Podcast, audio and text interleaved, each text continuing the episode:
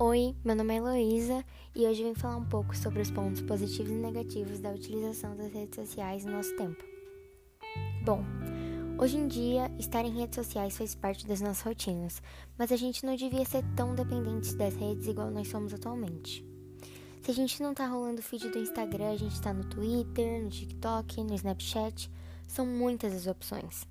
Por isso é muito importante para todos nós termos um tempinho livre fora de toda essa confusão da internet. Hoje eu vou citar aqui apenas alguns dos pontos positivos e negativos de tudo isso, os mais relevantes, mas existem inúmeros deles. É, para começar, a internet é um ótimo lugar para obter conhecimento. Em sites, vídeos, aplicativos, é um jeito diferente e divertido de ampliar o conhecimento. Um ponto muito importante também é a questão da comunicação instantânea que as redes oferecem. A gente pode compartilhar informações e notícias muito rapidamente são coisas que podem ser divulgadas e acompanhadas em tempo real.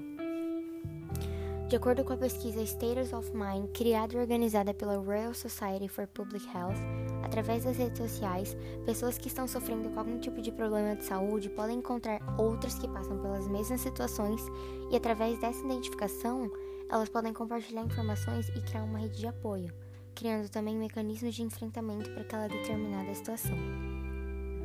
Essa mesma pesquisa também aponta que através das mídias as pessoas encontram uma forma de expressar aquilo que desejam. Então, basicamente, as redes influenciam bastante essa questão da é, autoexpressão e autoidentidade. Enfim, eu já falei bastante sobre os pontos positivos, agora a gente vai para os negativos. Primeiro ponto é a questão da autoestima. Cientistas estudaram 600 pessoas que passaram um tempo nas redes sociais e descobriram que um em cada três se sentiu pior depois de visitar as redes. Assim sendo, a gente pode perceber que os efeitos positivos de estarmos socialmente conectados nas redes pode de uma hora para outra se transformar em sentimentos de inferioridade ou falta de capacitação. A gente também pode destacar a questão da saúde, tanto mental quanto física que são coisas assim extremamente prejudicadas pela internet no geral. Alguns exemplos disso são o desenvolvimento da ansiedade, depressão, sedentarismo, raiva, sensação de isolamento, pressão e entre várias outras coisas.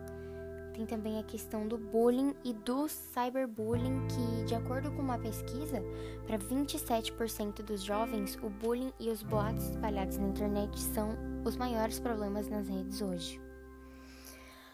É, essa questão aí da saúde é uma coisa que, principalmente na quarentena, vem se destacando bastante.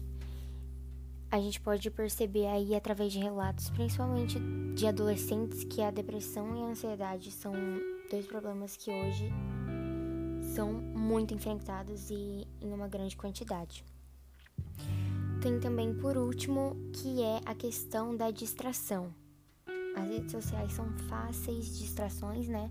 A gente entra no TikTok para ver um videozinho e quando percebe já passou uma, duas horas.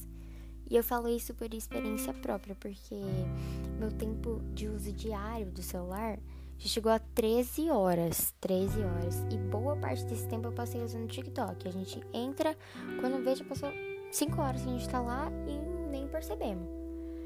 É, no geral, era isso que eu queria falar.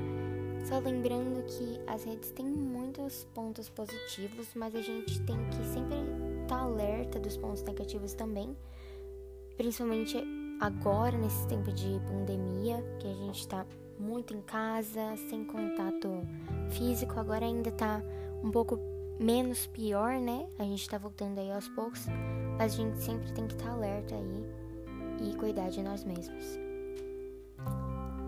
Muito obrigada a todos que ouviram e um abraço.